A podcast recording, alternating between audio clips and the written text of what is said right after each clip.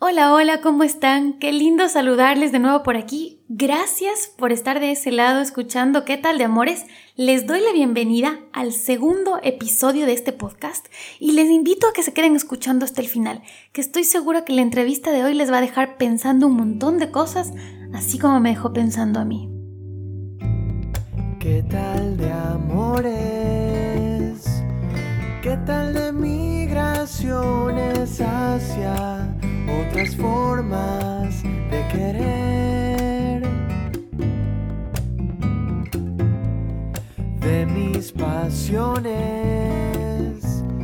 conservo las canciones que me hacen siempre ver cómo es. Voy dejándome llevar por los impulsos del amor. Voy dejándome encontrar en las historias y puede ser que mis amores no sean lo que el mundo espera cuando grito fuerte que me quiero.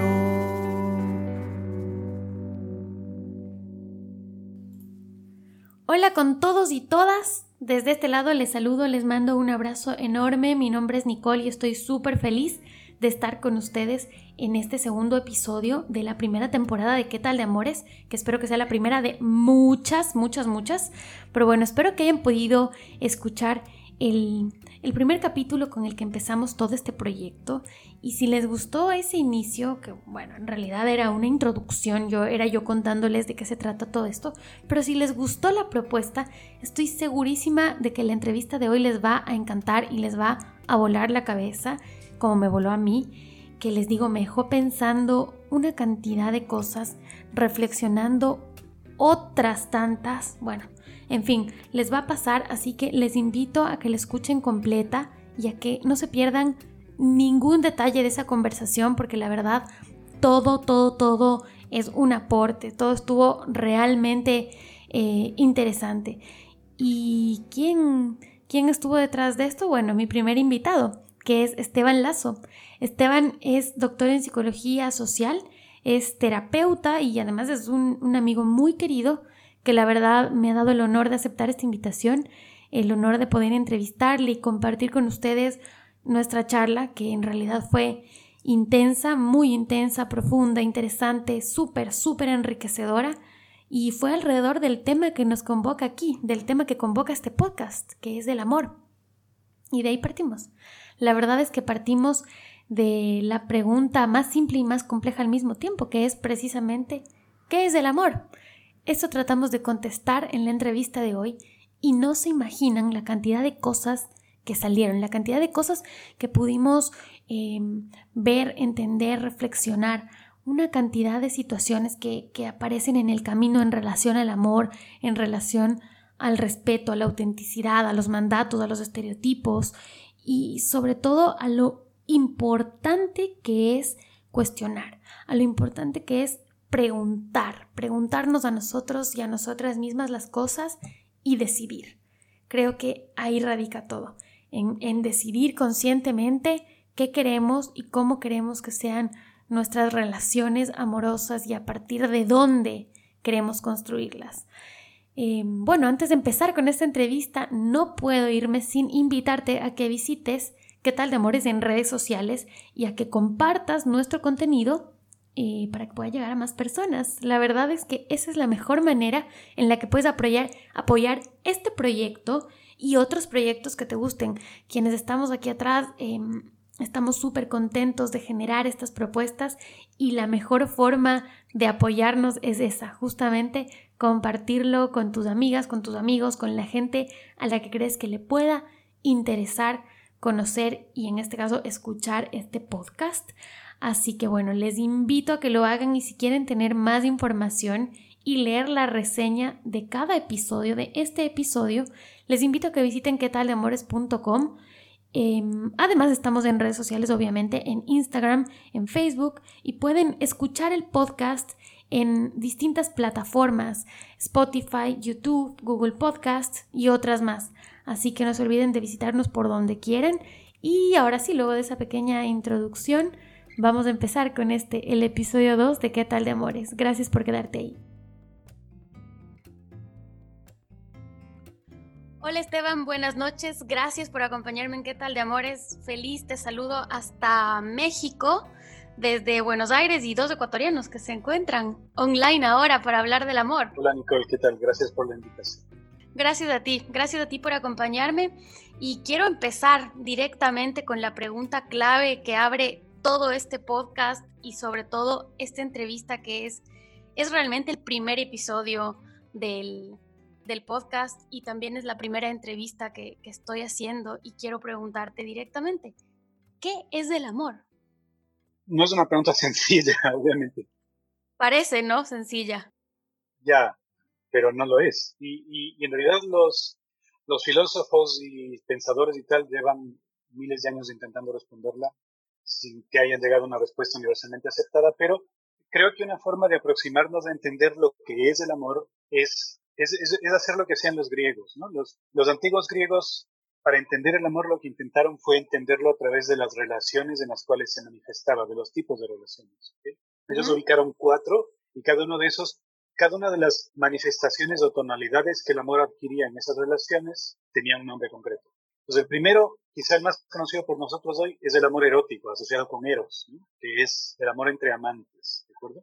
En segundo lugar, estaba el amor entre padres e hijos, ¿no? que hoy más bien podríamos llamar de ternura, ¿no? y que ellos llamaban storge.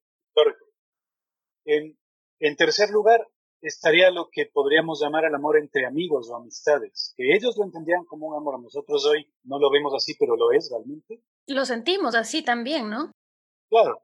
Digamos, nosotros le llamamos a eso en castellano, ¿no? Querer, pero en realidad es una variante del amor.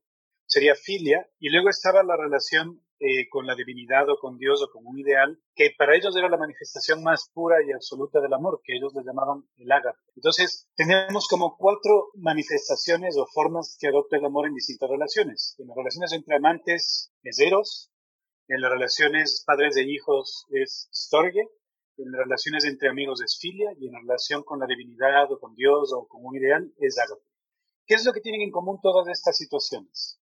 Tal vez así podríamos más o menos responder a la pregunta. Bueno, tienen en común que son relaciones en las cuales tú quieres entregarte a una relación con un otro, el cual valoras por sí mismo, quieres buscar su engrandecimiento y su bien por sí mismo y no por lo que te trae a ti. Es decir, el otro adquiere valor por sí mismo. Por ser, por existir. Por existir siendo quien es. Perfecto. Es una relación con un otro. Siempre hay un otro, no es, no, es, no es una relación contigo. Y en segundo lugar, es una relación en donde tú quieres unirte o vincularte o estar cerca de este otro, incluso hasta el punto de fundirte con este otro. Por ejemplo, en el Eros, el, el, amor erótico, el, deseo sexual tiene ese componente de fundirse con el otro. Y también en el ágape, que también la relación con la divinidad, cuando, cuando se lleva las cotas místicas, tiene ese componente de unirse con la divinidad. Entonces, entendiendo, digamos, que toda forma de amor tiene estos componentes. Es una relación con un otro, en donde ese otro adquiere valor por ser quien es, específicamente quien es. Ese valor es un valor que tiene de por sí. Es una, es una emoción, es una experiencia que te impulsa a buscar el engrandecimiento y la mejora y el crecimiento de ese otro de por sí, no por lo que te puede ofrecer. Y finalmente, buscas unirte con ese otro y no separarte o si es posible fundirte con ese otro digamos, no es una definición, pero es lo más cercano que podríamos dar a una definición de lo que sería el amor entendido en términos generales. Claro. Y nosotros desde nuestras necesidades psicológicas, eh, desde, nuestro, desde nuestra humanidad, desde cómo estamos constituidos, hechos los seres humanos, necesitamos de estos cuatro tipos de amor para vivir. Bueno, para vivir propiamente no, pero para vivir bien sí. O sea, tú puedes vivir sin, sin alguno de los cuatro, pero cada uno de los cuatro da un matiz en tu experiencia y te permite madurar un aspecto de tu experiencia que es parte de la integralidad de lo que es ser humano. Es decir, es lo mismo que la comida. O sea, ¿podemos vivir solo comiendo pan y papas? Sí, pero mal. Porque en realidad necesitas comer de todo para poder tener una salud integral. Lo mismo aquí. Entonces hay que distinguir entre sobrevivir y, vivir bien, vivir plenamente. ¿Qué ocurre entonces con las personas que mm, de pronto no tienen una pareja? Quizás no, por, quizás no necesariamente porque no quieran, sino porque eh, lo intentaron, se separaron, eh, decidieron que era lo mejor o no se acostumbraron a vivir con otra persona. ¿O qué pasa con las parejas o las personas que por otro lado no quieren tener hijos. ¿Crees que puedan no vivir bien si es que no, si una persona no vive, por ejemplo, la experiencia de la maternidad o la paternidad? Hay que matizar a qué me refiero con vivir bien, ¿ok? Y aquí también hay que recordar un término que los griegos usaban, que deberíamos traducir como excelencia, ¿ok? Ellos entendían la excelencia como el desarrollo pleno de todas las potencialidades del ser. Entonces, yo, por ejemplo, puedo decidir no tener hijos. Y, si decido no tener hijos, ya de hecho estoy decidiendo que ese aspecto de mi vida no lo voy a desarrollar. Que eso me hace menos pleno, claro, sin lugar a dudas, porque eso que podría, que sería una potencialidad que yo tengo, no lo voy a cumplir. Y listo. Es una decisión libre y voluntaria por mi parte. ¿no? no es criticable ni cuestionable en tanto que decisión voluntaria. Pero, como toda decisión voluntaria, trae aparejada una pérdida de un potencial que no voy a desarrollar. Es lo mismo. Si no tienes pareja durante una parte importante de tu vida, te pierdes de la experiencia de maduración que la pareja te trae consigo. No es una experiencia que puedas sustituir teniendo relaciones casuales o teniendo relaciones con muchas personas. No, porque la pareja como tal, y no me refiero a la pareja heterosexual, Claro. Me refiero al otro, El otro, la intimidad con el otro, la intimidad constante, recurrente, continua con el otro, te trae una serie de desafíos de maduración que ninguna otra relación te va a traer. Que tú puedas decidir no querer eso, fantástico, estás en tu derecho, perfecto, pero hay cosas que no vas a desarrollar. Claro, porque estoy pensando ahora eh, en, una monja, se me viene a la cabeza ahora, o sea, estás renunciando por una vocación, estás renunciando a un amor de pareja, ¿no? Claro, pero a ver, pero pensémoslo al revés, Nicole. O sea, el común de los mortales renuncia al amor con Dios o la divinidad o el ideal por todo lo demás. Claro, no, no lo pongo como que, como que esté mal o bien, simplemente estoy diciendo, puedes vivir bien, tal vez no plenamente en todos los, en los cuatro aspectos, pero puedes vivir bien a partir de tomar una decisión. Sí, puedes dedicarte a desarrollar ciertas cosas y esas cosas van a implicar no desarrollar otras. Yo decido convertirme en, en, alguien que lee y escribe y tal, y por ende ya no soy un atleta. Pues sí, claro. Porque no puede ser todo. Pero a lo que voy es, las cuatro formas, ¿ok? De alguna manera cada una de ellas es fundamental, aunque sea tener una experiencia de ellas en algún nivel, para poder desarrollar un aspecto de tu, de tu vida que si no, no tendrías. O sea, ok, no vas a tener hijos, vale, pero tienes sobrinos. Ok. Ok, no vas a tener pareja, vale, pero tienes vínculos con otras personas que llegan a la intimidad. O sea, no, no, es una cuestión de blanco y negro, no es como que ya no tengo pareja, se haga todo. No, puedes hasta cierto punto aproximarte a eso eh, a través de relaciones que de alguna manera se acerquen. Ese, ese tema del amor de pareja es uno que particularmente me interesa analizar porque creo que de, los, de estos cuatro amores, los dos primeros me parece que son los que causan muchísimo conflicto, que es el amor de pareja y el amor con la familia, con los padres, con los hijos, las madres. Pero ahí te quiero preguntar algo antes de cambiarnos de tema. Estábamos hablando de que el amor parte de una relación con el otro. Y yo te quiero preguntar entonces, si estamos hablando de una relación con el otro, ¿dónde queda cuando hablamos de cosas como el amor a mi profesión, el amor a mi pasión, el amor a cierta actividad, porque es muy común escuchar eso y me parece que cada vez es más común también ver como que por dedicarte a desarrollar estas otras cosas que me parece que son importantes también, tus hobbies, las cosas que te gustan, las cosas que eres bueno, tu realización profesional o intelectual. Pero por momentos me parecería que estamos tratando de reemplazar el amor por todas estas otras, estas otras cosas que también son importantes. Pero se puede, puede ser ese un tipo de amor o estamos confundiendo conceptos. A ver, ese puede ser un tipo de amor, específicamente sería el ágape, o sea, el amor de la relación con la divinidad o lo que es superior o trascendente a ti, pero eso en realidad solo ocurre en muy pocos casos, ocurre en casos muy contados, porque hablar de amor por definición requiere hablar de un otro, alguien o algo ahí, frente a lo cual tú te relacionas. Cuando no hay un otro, y hablo literalmente de un otro, entonces no podemos hablar estrictamente de amor, no es una relación amorosa. Entonces, por ejemplo, Martin Luther King o, Gandhi o, o, no sé, o todas estas personas que se entregaron a un ideal, esa gente claro que amaban ese ideal, pero ese ideal era un otro para ellos. Ellos tenían un vínculo afectivo, amoroso, con algo que ellos vivían como, como otro que está ahí delante, que algunos le dicen Dios, otros le dicen la energía del universo, la divinidad, lo que tú quieras, pero que no soy yo. Tenían un vínculo con algo que al relacionarse con eso no, le, no se engrandecían a sí mismos. ¿Tiene sentido? Entiendo. Entonces, eso sí existe, pero son casos no muy frecuentes, digamos, desgraciadamente, porque, porque es una experiencia maravillosa y trascendente, pero desgraciadamente nuestra cultura no la valora. La mayor parte de la gente que dice es que yo amo mi profesión y tal, realmente lo que están queriendo decir es, en mi profesión y haciendo mi profesión me siento exitoso, talentoso, fuerte, competente, incluso más fuerte que los otros, siento que domino a los otros, que venzo a los otros. Todo estos son sentimientos perfectamente legítimos y humanos, pero no son amor. En lo absoluto son amor. Claro, totalmente. Si partimos del, del concepto de que el amor además es em, valorar al otro por sí mismo, es esta relación con el otro, no tiene nada que ver un tema de autorrealización. Estaría en otro espacio igual de importante, pero no podríamos decirlo o reemplazarlo con amor.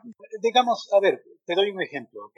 Hay, hay la autobiografía de Andrea Agassi, que era un tenista súper famoso, sigue vivo, ¿no? Sí, sí. Pero ahora ya no juega profesionalmente. Bueno, y en esta autobiografía, Agassi cuenta su historia y cuenta que él sufría el tenis, porque su padre, que era un señor muy violento realmente, traumáticamente violento, lo entrenó desde niño para que fuera un campeón mundial. Entonces, Agassi empieza el libro diciendo, yo odio el tenis, pero es lo único que sé hacer. Entonces él, cada vez que se enfrentaba a un oponente en la cancha, lo sufría, literalmente lo sufría. Contrastemos esto con, no recuerdo si su gran oponente, yo soy malo para los deportes, pero él tenía un gran oponente que no recuerdo cuál era, que ese otro en cambio amaba el tenis por sí mismo. A ese otro no le importaba ganarle a Agassi o ganarle a nadie, simplemente le importaba jugar, porque disfrutaba jugar. ¿Ok? O, hay otro ejemplo todavía más claro. Hay una película más o menos antigua de los 80 que se llama Carrozas de Fuego, es una película preciosa. Es la historia de, de tres, tres, si no me equivoco, competidores ingleses ¿no? que, que, van a competir en las primeras Olimpiadas, en, eh, en las carreras. ¿ok? Entonces hay de estos tres, dos son muy importantes. Uno es un tipo que es un místico realmente y que se entrena corriendo por las montañas de, Escocia, si no me equivoco. Y el otro es un, es un hombre muy adinerado que estudia, no sé si en Oxford, no me acuerdo, y se entrena ahí. Entonces, hay una escena en donde les preguntan por qué corren y el que es, eh, el que está en Oxford dice, bueno, porque corriendo yo puedo vencer a todos los demás y, puedo demostrarles que soy mejor que ellos. Y el otro responde, correr es mi forma de adorar a Dios. Eso sí es amor. Pero ves, eso sí es amor, pero él no diría, yo amo correr porque eso me hace mejor que los demás o me hace sentir fuerte. No, no, él diría, yo amo correr porque esa es mi forma de vincularme y adorar a Dios. Por eso te decía, eso sí existe, pero es muy poco habitual sobre todo en nuestra cultura, en donde eso ya ni se valora. Claro, no, no, es algo que tú puedas encontrar todo el tiempo o que con todos tus amigos digas, no, es que yo amo leer y eso es amor y no necesito nada más que, que eso. Bueno, porque en nuestra cultura si alguien viene y te dice eso, le quedas viendo raro, dices, uy, este, porque desgraciadamente nosotros hemos perdido la comprensión de que eso también es una forma de amor más allá de eso, que me parece que tienes razón, pero también puede ser porque estamos tratando de llenar ciertos espacios de, de carencias con actividades o con hobbies y estamos haciendo, o sea, como diciendo que eso es amor y no es amor. Aquí el punto fundamental es que hemos intentado reducir cada vez más las cosas y las experiencias sobre las que no tenemos control. Y eso es un error grave, profundamente destructivo para el ser humano. El amor por definición implica no tener control, por definición, porque hay un otro. Y donde hay un otro ya no hay control. O sea, si yo puedo controlar al otro para que me ame, lo que recibo no es amor. Entonces, esa gente que agarra y dice, es que a ver, yo prefiero dedicarme a mi profesión porque en mi profesión yo puedo controlar lo que pase, fantástico, pero eso ya no es amor, eso es control, eso es poder. Y eso no va a desarrollar ni a hacer madurar o fructificar en ti lo que es el amor. Porque donde hay amor hay la posibilidad de ser rechazado. Esa es la base del amor. El entregarte o el presentarte al otro tal como eres y que el otro diga, ok, sí, o ok, no. Donde no hay esa posibilidad, no hay amor. Eso significa que el amor está vinculado al dolor. Puedes sentir amor sin dolor o en algún momento de tu relación amorosa vas a tener que sentir algún tipo de dolor por la pérdida, por, el rechazo. Claro, claro. El, el, amor es el dolor, no el sufrimiento, pero el dolor es la, es la contracara del amor. ¿Ok? Están juntos. No el sufrimiento, digo, porque claro, no me refiero al, al, al dolor que es infligido voluntariamente. ¿no? No, no, no, quiero decir que amar quiere decir sacrificarse. No, en absoluto. Pero sí quiero decir que amar implica aceptar la posibilidad de ser lastimado. Eso incluye, por ejemplo, una pérdida. De ser lastimado no amas. Claro. O sea, cuando tú tienes hijos, aceptas automáticamente la posibilidad de que tu hijo se muera. Cuando tú te casas, aceptas la posibilidad de que el otro se muera. Eso no lo puedes evitar, no lo puedes controlar. O si de tú que no quieres deje de amarte. Ese hecho, claro, eso es así. Porque el otro es un otro, está fuera de tu control. Por eso el amor supone la existencia de alguien que no puedes controlar.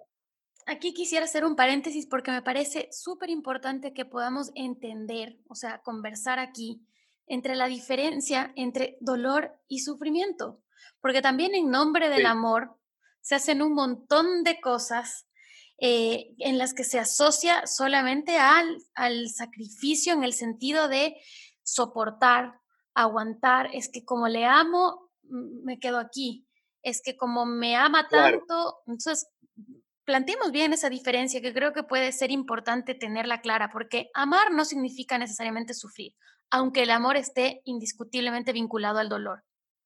Claro, amar significa abrirse a la posibilidad del dolor, pero no significa sufrir, porque sufrir, sufrir es distinto de sentir dolor. De hecho, puedes sentir dolor sin sufrir por el dolor. Y aquí el elemento fundamental es eh, entender por qué te puedes mantener en una relación que te lastima. Eso es algo muy, desgraciadamente más frecuente en las mujeres que en los varones de nuestras sociedades, porque en las, sociedades patriarcales que vivimos, los varones tendemos a lastimar más de lo que las mujeres. Es decir, en términos generales y tal, ¿no? Los varones somos mucho más violentos en términos generales que las mujeres. Y esto, a ver, hay que abrir los ojos y verlo. O sea, y eso hace que los, los roles o posiciones que adoptemos sean en ese sentido complementarios. Eh, las mujeres adoptan normalmente la posición de yo voy a aguantarme y voy a conseguir que este hombre cambie y voy a buscar las maneras en que puedo conseguir que cambie y deje de ser violento. De hecho, una de las cosas que hemos investigado es que cuando las mujeres están en una relación de pareja violenta, atraviesan una serie de etapas y una de las etapas es preguntarse qué pueden hacer para cambiar al otro, para que deje de ser violento. Entonces, no es que esto esté mal en sí, ¿ok? Porque a veces sí es cierto que el otro puede dejar de ser violento y madurar en el contexto de la relación y la relación puede fructificar y ser buena. No es tan frecuente, desgraciadamente, pero podría ser más frecuente en nuestras sociedades, ¿no? podría llegar a ser más frecuente. Pero el punto es preguntarse qué te mantiene en la relación. ¿Por qué estás en esa relación? ¿Ok? Y si es que la razón por la que estás en esa relación es por la expectativa eventual del premio, del premio final, de que eventualmente haya un premio final, entonces probablemente no es una relación tan saludable. Porque, ¿no? Porque entonces estás sacrificando lo, estás sacrificando lo que estás viviendo ahora en virtud de un premio que a lo mejor se va a dar. ¿Tiene sentido? ¿En qué punto esto ocurre? Claro, cada persona tiene que decidirlo en cada caso, pero tiene que decidirlo activamente. Y eso implica plantearse la pregunta activamente. No simplemente dejar que el mundo o el universo la responda, sino plantearse. Decir, a ver, ¿vale la pena para mí estar viviendo esto a la espera de una, una recompensa que quizá nunca se ve? ¿Sí? ¿Tiene sentido? ¿Tiene que ver esto con los mandatos sociales? Son esos los que nos presionan también muchas veces a quedarnos en un lugar que ya estamos percibiendo nocivo o sintiendo nocivo. O sea, por ejemplo, puede ser, puede ser, digamos, que tú agarres y muchas mujeres agarran y dicen, es que si me divorcio sería un fracaso. Es que para mí siempre tuve el sueño de casarme y tener hijos y sería un fracaso. Claro, si tú vivencias el tener una relación de pareja y el tener familia y el tener hijos como un medio para conseguir un fin, que sería el tener éxito, entonces ya no estamos hablando realmente de amor tal cual. Estamos, ese, ese amor se está contaminando de otras cosas. Porque el amor, por definición, es un objetivo en sí mismo, es un fin en sí mismo, no es un medio para otras cosas. Cuando conviertes el amor en medio para otras cosas, ya no es amor. O sea, si tú te llevas bien con alguien y te haces amigo de alguien porque te invita a comer, entonces no es tu amigo. Es así de simple. Claro, tienes otras motivaciones, otros intereses de por medio. La cosa aquí es que mucha gente no es consciente de eso porque ni siquiera se hace la pregunta. O sea, cuando te enamoras de alguien, y, y, enamorarse es algo que ocurre involuntariamente también por definición, no te puedes enamorar voluntariamente. La gente no se pregunta, ¿por qué me enamoré de esta persona? ¿Qué, qué, tiene esta persona que yo ambiciono tanto, que yo siento que necesito tanto, que yo siento que no tengo, que me hace encandilarme con ella? Y como no nos preguntamos eso, caemos en, ese enamoramiento sin nunca entender por qué lo hicimos. Entonces, no hay que luchar contra esa experiencia, hay que entender qué parte de nosotros está involucrada en esa experiencia. Lo mismo acá, no hay que luchar contra el hecho de decir, es que yo amo a mi esposo y quiero mantenerme con él aunque sea doloroso porque yo sé que es un buen hombre en el fondo. No, no. Hay que entender qué parte de ti está involucrada y atrapada ahí. Y si es que estás escuchando del todo esa parte y dándole espacio como para poderla, como para no irte en contra de ti para mantener esa relación. ¿Sí me da a entender? Y esto me lleva a hablar del tema del amor romántico, Esteban, que me gustaría que lo, que lo pudieras explicar, que lo pudiéramos hablar un poco aquí, porque ¿qué es lo que se dice del amor romántico? Que es un amor no sano que te lleva a idealizar y a tener como un objetivo el, constituir una pareja y el llegar al matrimonio. Y que por cumplir ciertos em, parámetros de este, de este amor de princesas, de este amor ideal, de este hombre que viene y te protege, de este hombre proveedor que te va a cuidar de todo mal, no nos está permitiendo tampoco como ver más allá de, ¿no? Entonces, ¿qué es el amor romántico? ¿Cómo lo detectamos? Como mujeres, sobre todo. Lo hablo, ahí hablo desde, desde el punto de vista de mujeres. Tú en tus, en tus consultas, en tus investigaciones, ¿qué has podido detectar en relación al comportamiento que tenemos las mujeres con, con, este, con este tema? Bueno, digamos, no quisiera erigirme en una autoridad sobre eso porque no sé, pero, pero digamos, hablando de lo que he podido ver, claro es un tema que nos afecta a hombres y mujeres y a todo el mundo en realidad, y, hay que dar un paso hacia atrás para entenderlo con claridad. A ver, en primer lugar, no hay que pelearse contra el amor romántico y el romanticismo ni contra el enamoramiento. El enamoramiento como experiencia es una experiencia universal humana. Está presente hasta donde podemos entender en todas las culturas de la historia. Está presente en culturas no contactadas. Los, los Shuar en la selva, en la Amazonía ecuatoriana conocen el enamoramiento. Lo que es diferente y es, y es, y es culturalmente distinto es cómo lo interpretan. Para los Shar, por ejemplo, el enamoramiento es una enfermedad. Para los griegos antiguos, el enamoramiento era una especie de enfermedad, era una posesión espiritual. Entonces, la diferencia en nuestras culturas es que nosotros hemos entendido el enamoramiento como la señal o la chispa del auténtico amor. Y por eso hemos llegado a pensar que hay que sacrificarlo todo y que el enamoramiento lo resuelve todo. Eso sí es una equivocación. Eso sí es un mito. Pero el enamoramiento como experiencia es parte indisoluble de la experiencia humana. No hay que pelearse contra eso, hay que entenderlo. No hay que luchar contra ello, no hay que abolirlo, no hay que desaparecerlo, hay que comprender por qué está ahí y qué me dice acerca de mí y mi experiencia. Aquí lo que pasa es que nuestras sociedades se han vuelto cada vez más orientadas hacia el éxito, el reconocimiento, como cosas que hay que conseguir y por ende eso hace que lo vivamos todo como un medio para ese fin. Entonces tú como mujer eres entrenada desde pequeña en que tu fin es tener hijos, casarte, tener hijos, ser la princesita del cuento y fin. Y cuando logres eso ya tendrás éxito. Entonces, cuando uno se relaciona con una situación o con una sensación como un medio para un fin, uno ignora lo que uno siente y lo que uno piensa al respecto. No lo ve, está todo muy nublado por estas otras cosas, sería, es difícil verlo entonces. Digamos, tú estás viviendo en una ilusión, porque tú estás agarrando y diciendo, a ver, me voy a casar y casarme es el objetivo y me voy a casar con este porque es un buen partido, fin. No te estás preguntando si te gusta, no te gusta, no te estás preguntando por qué te gusta, no estás preguntando nada, solo estás diciendo, ¿es un buen partido o no? Sí, entonces mi caso, fin. Entonces, aquí el problema es el, el que nuestras sociedades nos hacen, nos esclavizan a conseguir el éxito a toda costa. Pero el éxito para hombres y mujeres es concebido distinto. Para la mujer en la sociedad patriarcal, el éxito es casarse y tener hijos y ser mamá, y ser buena mamá. Y para el hombre en la sociedad patriarcal, el éxito es ser el, proveedor y ser reconocido por los demás hombres como el proveedor. Entonces, claro, el sacrificio también lo hace el hombre, solo que desde su lado implica otras, otras cosas. O sea, a su vez el hombre tiene que convertirse en un proveedor y yo he tenido hombres en mi consulta que me dicen, es que yo, ¿qué más puedo hacer? Yo he comprado todo lo que ella me pide, le doy todo lo que pide, mis hijos no les falta nada, ya está. Entonces yo le digo, ok, y cuando llegas a tu casa donde no falta nada y está tu mujer cocinando en la, en la cocina y tus hijos ahí, ¿cómo te sientes? Los hombres me dicen, solo.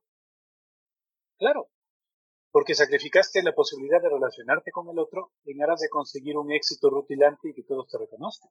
O sea, el sacrificio está en el hecho de ignorarte a ti mismo, ignorar tus necesidades de afecto y de amor en aras de conseguir un éxito.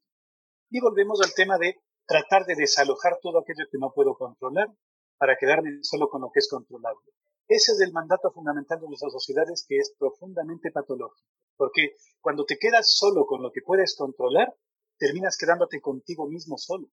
Ya no hay nada más.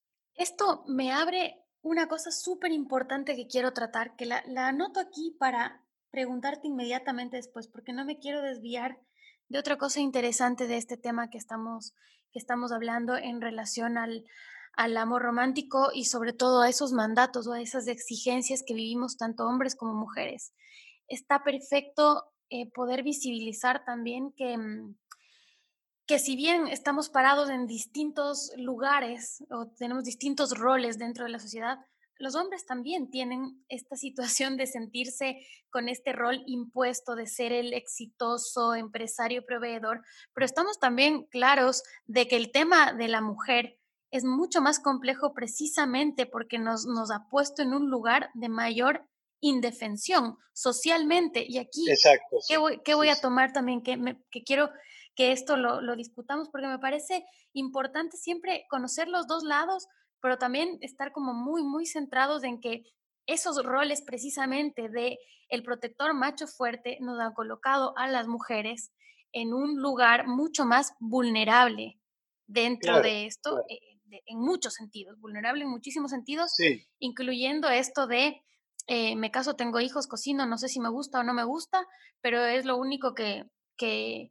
Sí, bueno, y, y todavía yendo más allá, o sea, cosas como como la idea de me enamoro de este chico malo porque yo lo voy a convertir en un buen hombre. Por ejemplo. Ese tipo de fantasías, ¿no? De, de, de 50 sombras de Grey, que son esas de yo voy a curar a este hombre lastimado en el fondo para convertirlo en un buen hombre. Es, es, es la misma fantasía de cuando logre curar a este hombre, entonces voy a ser la mujer auténtica. Es lo mismo. Ahora, volviendo a lo que dices, claro, la mujer está en una posición de mucha mayor vulnerabilidad e indefensión en términos generales en todo el mundo. O sea, eso me parece indiscutible y ya está. Y también la mujer es la que recibe más violencia que el hombre, claro, sin lugar a dudas, porque el hombre ejerce mucha más violencia sobre la mujer y sobre todo el mundo, sobre otros hombres también y sobre sí mismo. Pero los hombres sacrificamos unas cosas importantes para poder hacer esto, pero el problema es que los hombres no nos damos cuenta del sacrificio y la mujer ya se empezó a dar cuenta de su sacrificio, felizmente, y empieza a recuperar lo que ha perdido o lo que le quitamos, más claramente. Es decir, el común de los hombres no reconocen que están sacrificando algo por hacer esto porque ni siquiera son conscientes de lo que pierden. Cuando tú nunca has tenido algo, no eres consciente de que no lo has tenido. Entonces crees que la vida es así. O sea, tú crees que esa soledad íntima y ontológica así es como es. Y no es así. Entonces, ahí hay una diferencia fundamental que hace que en realidad es más difícil trabajar con hombres en ese sentido que con mujeres, porque las mujeres reconocen dónde les duele.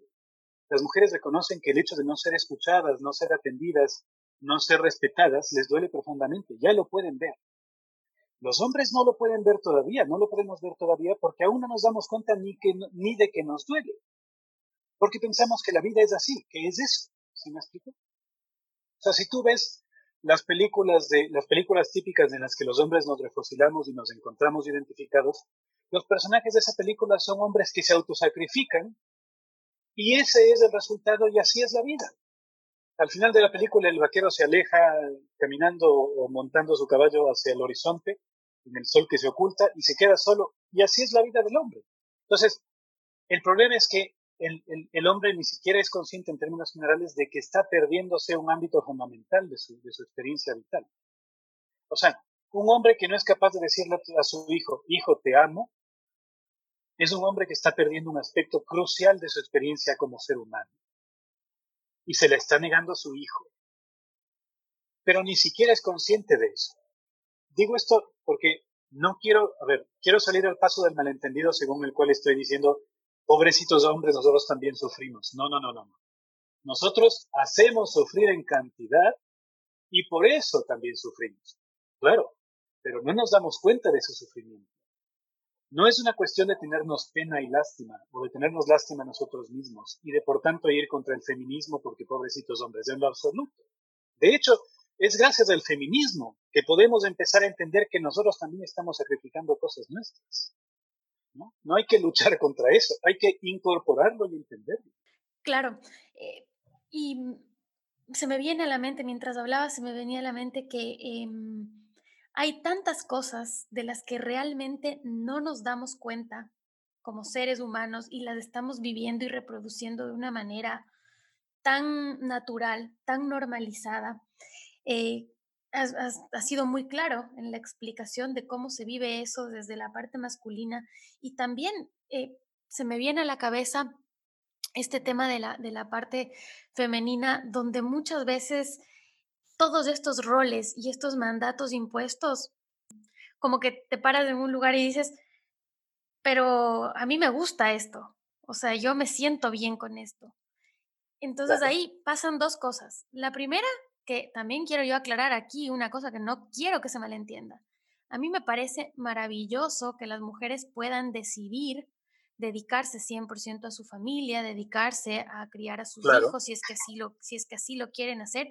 Pero creo que de lo que estamos hablando aquí es de darnos cuenta o de reflexionar cuándo esa es una decisión auténtica y cuándo es solamente producto de alcanzar ese fin de éxito que es el nocivo. Entonces, son dos cosas absolutamente eh, diferentes. La primera parte del amor, ¿no? La decisión de quedarte eh, por ahí, de renunciar a tu trabajo, criar a tus hijos, estamos hablando de un amor del que hemos hablado antes. Lo otro de tenerlos porque es un mandato social y capaz no es tu, tu deseo profundo y auténtico, sino es lo que tienes que hacer y lo que se espera de ti. Ahí estamos entrando en otro campo. Sí, o sea, digamos, es que en principio lo que ha pasado, lo que el patriarcado le quita a la mujer es la posibilidad de decidir, así de simple. Ahí está. Entonces, allí donde pueda decidir ya, ya, ya está recuperando lo que se le ha quitado. ¿no? Ahí ya lo que decida, pues ya está en su decisión, si me explico. La cuestión no es que ahora todos tenemos que ser de X o Y manera, no, no. La cuestión es, tenemos que tener la posibilidad de decidir sobre nuestras vidas y de tener una voz en aquellas decisiones que nos afectan y de escuchar a los, a los demás en aquellas decisiones que les afectan a nosotros.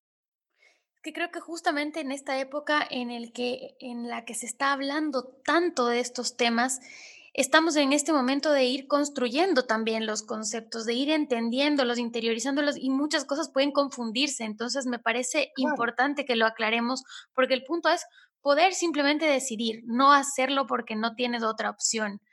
Sí, bueno, y sobre todo preguntarse por qué decides eso. Es decir, aquí el punto fundamental a mi juicio es, hay que, hay que entender que cada decisión que tomas en la vida, cada experiencia que afrontas en la vida es, es, es una oportunidad para aprender más acerca de ti y convertirte más en ti mismo, para, para hacer cada vez más transparente tu auténtica esencia en el universo, aquello que solo eres tú. Entonces, la, la cuestión aquí no es simplemente, ah, pues decido casarme o no casarme y ya está. La pregunta es, ¿por qué? ¿Qué estoy intentando conseguir con esto? Y, ojo, que muchísimas personas realmente no saben lo que quieren. Muchas gente, personas no sabemos lo que queremos y por eso vamos por la vida dando tumbos. Si la respuesta es, porque yo fantaseo que cuando me case vaya a mi casa con mi marido y mi mamá finalmente me diga, hija, ahora sí eres una mujer y ahora sí te reconozco y veo que eres capaz, entonces realmente no me estoy casando porque quiero con él. Y entonces ahí el problema no es él o yo, el problema es que yo no sé para qué estoy haciendo lo que hago. Claro. ¿Sí me explico? el mismo ejemplo siempre, vamos, esto es un ejemplo que siempre doy en los contextos en que hablamos de estos temas. Esta onda de que los hombres agarran y en un momento dado de su vida se compran un deportivo de color rojo o se compran una moto Harley y se visten de cuero y van por ahí. Y, y los hombres creen que lo que quieren es vestirse de cuero, ir por ahí en la moto y tener un deportivo, cuando lo que realmente quieren es continuar sintiéndose atractivos y seductores y masculinos, porque lo que están sintiendo es que su virilidad está desapareciendo porque están envejeciendo. Entonces, el confundir el medio con el fin es el gran problema de los seres humanos, porque cuando tú no sabes lo que realmente quieres, crees que quieres cosas que son realmente solo medios, no son fines. Y el resultado es que cuando las consigues, te quedas igual de insatisfecho porque no eran los fines. Claro, te confundiste totalmente. Y ahí eh, lo podemos aterrizar a ejemplos mucho más cotidianos o del día a día, en el sentido de me casé porque quería irme de mi casa. Me casé porque ya no, ya estaba muy vieja. Me casé porque quería tener hijos y ya el reloj biológico me está presionando. Entonces ahí es importante Tuvimos hijos porque pensamos que eso iba a resolver los problemas de pareja. Por ejemplo. O sea, eso es un tema la pregunta fundamental aquí es poder volverte una persona capaz de interrogarte a ti misma sobre los motivos de tu acción y sobre por qué sientes lo que sientes. O sea, aprovechar cada experiencia para ser cada vez más auténtico contigo y con tu experiencia, para, para ser cada vez más transparente. Ese es el punto fundamental que te permite madurar frente a cada cosa. Y claro, eso es algo que la sociedad le ha negado a las mujeres históricamente porque las hemos maltratado y humillado y sometido. Claro, por supuesto precisamente el feminismo permite que se puedan empezar a hacer esa pregunta y responderse legítimamente. En ese sentido es indiscutiblemente de agradecer. Sin eso no podríamos hacer nuestras preguntas. Ahora, hace un momentito te dije, voy a anotarme aquí esta pregunta porque no me quiero, no quiero dejar este tema afuera. Este tema es polémico. Yo me atrevo a decir que es polémico porque em, en un mundo tan globalizado, digitalizado, y encima con toda esta cuarentena que ha potenciado tanto todo un em, consumo de redes sociales y también que ha sacado emocionalmente un montón de situaciones eh, personales en donde uno ya no puede cubrir ciertas em, cosas con la salida, con los amigos, con el trabajo, distraerte, sino que de pronto estás compartiendo en un lugar solo o con tu familia más cercana y sobre todo contigo mismo y te enfrentas mucho a ti. ¿Y qué es lo que pasa? ¿Qué es lo que ocurre desde como yo lo he vivido y percibido? Se empieza a hablar del amor propio como la solución a todos los males de la vida. Y a mí me parece que el amor propio, si es que lo entendemos como el respeto a mí misma o, a mí mismo, o sea, el respeto que tenemos de, de nosotros hacia nosotros, eh, está perfecto, está genial, pero ahí yo tengo una pregunta a ti, y es que si partimos diciendo que no puedes controlar al amor, ¿cómo podemos interpretar este tema del amor propio que lo que está promoviendo desde mi perspectiva puede estar mal entendida quizás, pero es lo que yo estoy viendo que hay una proliferación muy grande de esto en redes. No, es como que tu control es o sea, te, te llevan a tratar de controlar. El amor propio está muy vinculado al control, al control de absolutamente todo. Entonces, ¿cómo hacemos eso? Si para que exista amor necesitamos un otro, estamos utilizando mal el término, nos estamos dejando llevar por esta necesidad que tenemos. El amor propio no es amor, así de simple. No existe el amor propio, no es amor. Está mal usar el término, no es amor. Porque Amor implica por definición un otro. Un otro que está fuera de tu control. Entonces no es amor. Cuando la gente habla de amor propio, en realidad se refiere a la autoestima. Y la autoestima es una cosa que todo el mundo cree que es buenísima, pero en realidad no es tan buena. De hecho, la autoestima en sí misma, considerada como sí misma, es altamente patológica. y esto está súper investigado. En Estados Unidos hubo un movimiento llamado el movimiento de la autoestima en los 70 y 80 y principios de los 90. Y ahora ya la investigación ha demostrado que enfatizar el autoestima en la crianza de los niños les hace muchísimo daño. ¿Por qué? Aquí este tema es polémico, este tema va, va a generar un montón de reacciones. Sí, seguro, pero pues, ¿qué te puedo decir? Hablemoslo, me, me, parece interesante decirlo. Porque genera niños temerosos de enfrentar desafíos. O sea, si tú, si tú crías a un niño elogiándole por todo lo que hace, por todo lo que hace, sin importar lo que haga, entonces el niño aprende a depender del elogio y a, involucrarse solamente en esas cosas que sabe que puede dominar de antemano para conseguir elogio. Lo que hay que, lo que, hay que hacer es crear niños que sean em, emocionalmente íntegros, que sean capaces de vincularse compasivamente con todos los ámbitos de su experiencia, que sean capaces de reconocer su tristeza, su, su ira, su nostalgia, su envidia, su rencor, como emociones que tienen derecho de sentir y que les hablan de lo que necesitan y sienten en cada momento. Esto no tiene nada que ver con la autoestima, esto se llama autocompasión. Y, aquí hay muchos ejemplos. Podemos pensar en varios presidentes, uno en concreto que estoy pensando en este punto de ¿no? Rubio. Me, me imagino cuál es, me, me, parece que tengo, que tengo idea de cuál es. Que tiene una autoestima gigantesca, pero es un ser terrible y hace un daño gigantesco a todo el mundo a su alrededor. Y ahora, en unos días, van, va a salir un libro escrito por una pariente suya, que es psicóloga, que analiza el contexto de la formación de su, de su familia y por qué él es así. Este hombre tiene una gravísima patología, pobrecito, sufre gravemente todos los días, porque todo el tiempo necesita demostrarse a sí mismo y a los demás que él es mejor, que él es superior, que él es lo más grande. Entonces, si tú te enfocas en hacer sentir a los niños y niñas permanentemente que son lo mejor, que son lo más grande, que son lo más poderosos, consigues gente frágil, gente que no puede enfrentar el hecho de que no son ni lo más ni lo menos, sino que son uno más como todos los demás.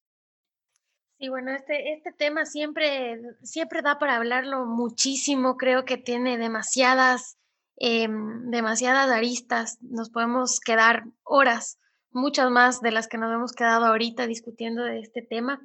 Pero para ir cerrando, Esteban, quisiera que me contestes una, una pregunta final. ¿Puede vivir el amor sin respeto? Claro, entonces aquí está la relación entre uno y otro. Como estamos hablando, se van a tener que imaginar lo que, quiero decir, ¿ok? Pero quiero que te imagines eh, una almendra, ¿ok? ¿Has visto la forma que tienen las almendras? ¿no? Que es como un, es como un óvalo, pero, pero con puntas. ¿Ok? Ok. La relación entre el amor y el respeto es esa misma. Aunque son dos aspectos diferentes o dos facetas completamente distintas de la experiencia humana, de hecho, son las dos, los dos territorios en los que se despliega el ser humano en, la, en la realidad, en el universo. Eh, el ser humano se despliega a sí mismo sintiéndose capaz, competente, fuerte, que es el respeto, y sintiéndose querido y capaz de querer, amado y capaz de amar, ¿no? Tierno y capaz de sentir ternura, que es el amor. Entonces, son diferentes. Ahora, tanto en lo peor como en lo mejor, siempre están profundamente unidas. Es en la mitad donde se separan. Cuando las personas están peor, cuando están envueltas en relaciones profundamente patológicas, cuando están profundamente lastimadas y lastimando a los demás y a sí mismas, entonces, tanto el respeto como el afecto están profundamente afectados y están unidos en que ambos están mal y se, deshonran permanentemente. Al revés, cuando las personas están eh, desplegando su máxima potencialidad, que ojo, que no quiere decir superar a los demás ni superar un ideal, simplemente quiere decir cuando las personas están siendo auténticamente ellas mismas, rodeadas de otras personas que son capaces de reconocerles como ellas mismas y valorar eso, cuando están experimentando su plenitud, entonces respetan y quieren al máximo y reciben e integran al máximo el amor y el respeto del otro. Entonces el amor y el respeto van profundamente unidos cuando, cuando hay plenitud y cuando hay grave carencia. En la mitad se separan y en cada caso depende. Puedes entablar relaciones afectivas en las cuales no hay tanto respeto. Bueno, porque no estás ni en la cumbre de la experiencia humana ni en la el abismo de la experiencia humana, ni en el cielo ni en el infierno, estás en la mitad. O puede haber experiencias humanas de respeto que no necesariamente tengan amor de por medio. Relaciones de trabajo se me ocurre, por ejemplo, o con personas en un momento casual. Frente a un jefe tú puedes tener mucho respeto y no tienes afecto. También puede haber afecto sin respeto, ¿no? Con un, eh, con un niño, con una mascota, puedes sentir muchísimo afecto, pero no lo respetas. ¿Te acuerdas de, no sé si veías los Tiny Toons? ¿no? Claro, que me acuerdo de Elvira, ¿cómo no? ¿Te acuerdas que Elvira tenía, no recuerdo si era un gato, una gata? Pobre. Que le abrazaba así a muerte y, y el pobre gato se quería morir. Eso es afecto sin respeto. Entonces, claro que se puede dar, pero cuando se da, cuando se da afecto sin respeto, es precisamente porque ese afecto está contaminado con la idea de merecimiento, con la ilusión de que hay que ganárselo y que Y esto está vinculado a una idea de superioridad también, de superioridad mía, que yo decido si te doy a ti o de inferioridad. O de inferioridad. Me, merezco o no lo que la otra persona me da. Entonces, hay, hay, un, hay un terapeuta británico, creo, que tiene una forma interesante de explicarlo, que dice, está la superioridad está la inferioridad y está la interioridad, que no es la mitad entre las dos, sino otra cosa. Cuando, cuando puedes vincularte con el otro desde la interioridad, entonces ni eres superior ni el otro lo es. Ahora, estos son ideales. En la vida cotidiana hacemos lo que podemos. Hay que entenderlo y valorarlo así. Claro, y, y, también en ese camino me parece que es importante valorar, valorar nuestra autenticidad y la autenticidad del otro, pero entenderlas también desde puntos diferentes, porque no quiere decir que la mía sea mejor o que mi forma sea mejor que la tuya. Entonces ahí ese también es un ideal, porque siempre estamos tratando de jalar el agua para nuestro molino. O ahí ya intervienen otros factores em, un, poco más, un poco más nocivos. Son los mismos factores, o sea, siempre que hay la sensación de tener que ser mejor, o sentirte inferior y tal, ya está el tema de no me lo merezco, sino que me lo tengo que ganar. ¿Ok? Ya. ¿Tiene sentido? Y, quizá incluso mejor que decir no me lo merezco, porque eso suena a... Hay que decir no soy digno. El, el punto fundamental aquí es la dignidad humana. Por el hecho de existir, eres digno de recibir respeto y amor. Fin. Por el hecho de existir, eres digno de entregar respeto y amor. Punto final. Cualquier cosa que empañe esto ya es patológica y genera patología y dolor y sufrimiento. Entonces, nos involucramos en relaciones en donde, como no las, como no las construimos con esta convicción y esta experiencia, entonces terminamos lastimando. ¿Qué hacer entonces para salir de esas relaciones? ¿Cómo darte cuenta? ¿Cuál es el primer paso que tienes que dar cuando estás en una relación, ya sea familiar, sentimental con tu novio, con tu pareja, eh, con tu familia, ¿cómo hacer para reconocerlo y dar ese primer paso para salir de ahí? Bueno, para mantener una relación violenta, forzosamente las personas lo que hacen es ignorarse a sí mismas. Entonces, cuando alguien viene y dice, es que yo no sé lo que quiero, la respuesta que le doy generalmente es, no es que no sepas lo que quieres, es que tú has aprendido a silenciarte a ti mismo sistemáticamente. Has aprendido a ignorar y a callar tu voz, pero tu voz está ahí. No es que no exista y no es que no la sepas. Tu voz está ahí.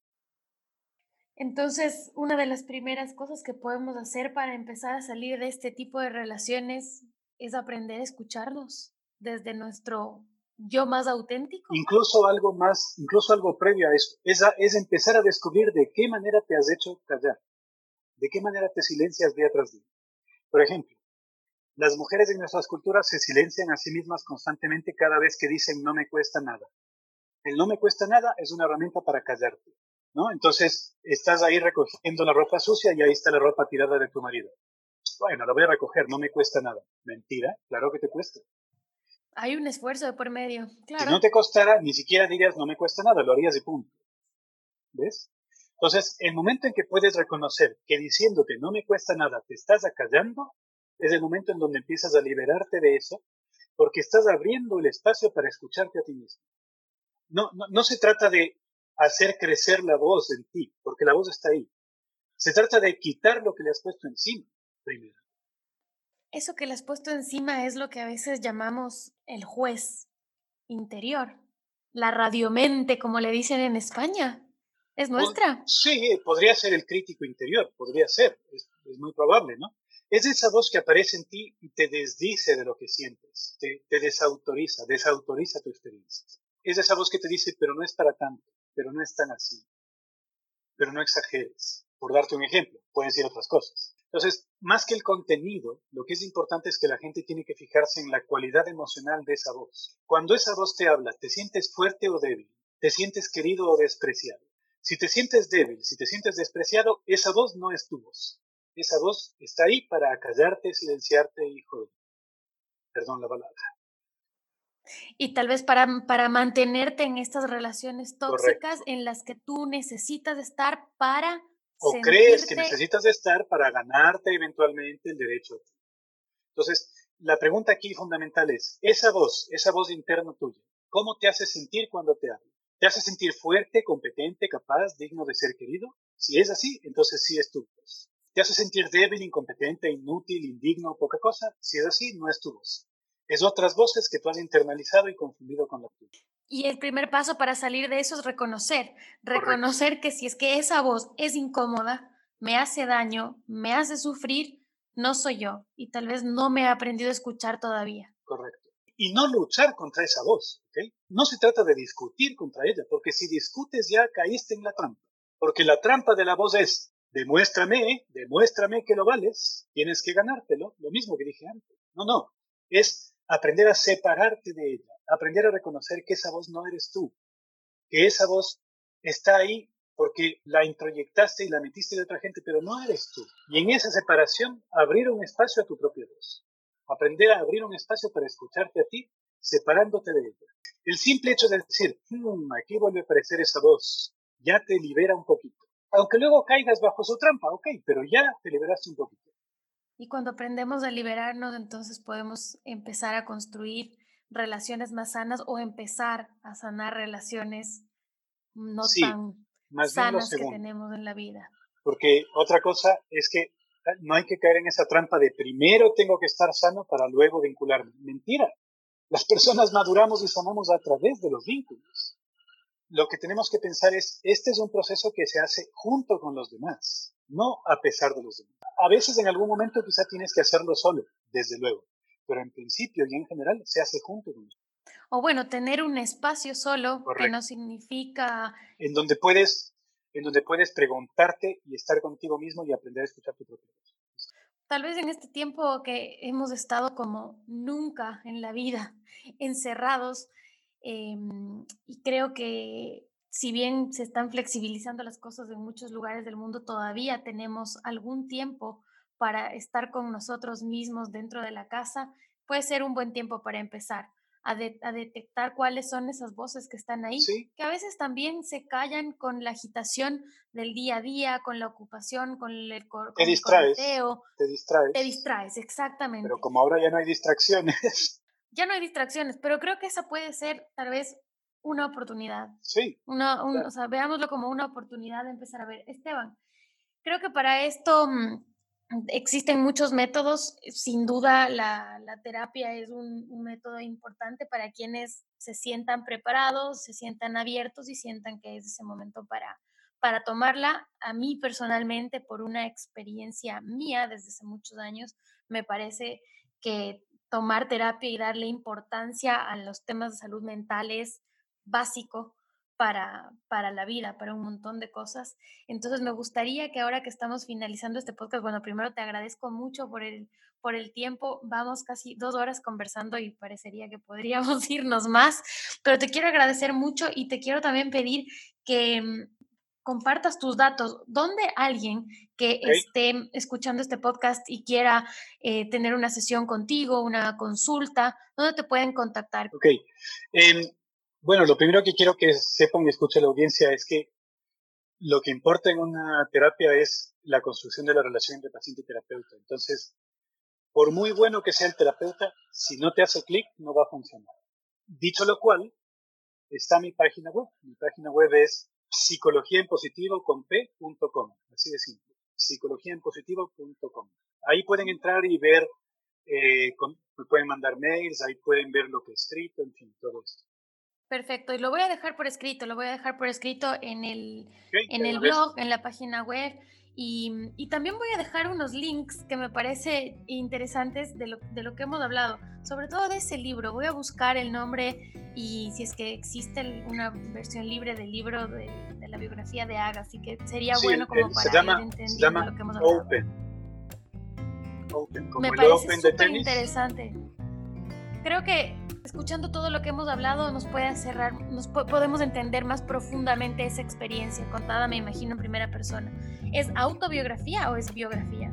Es autobiografía.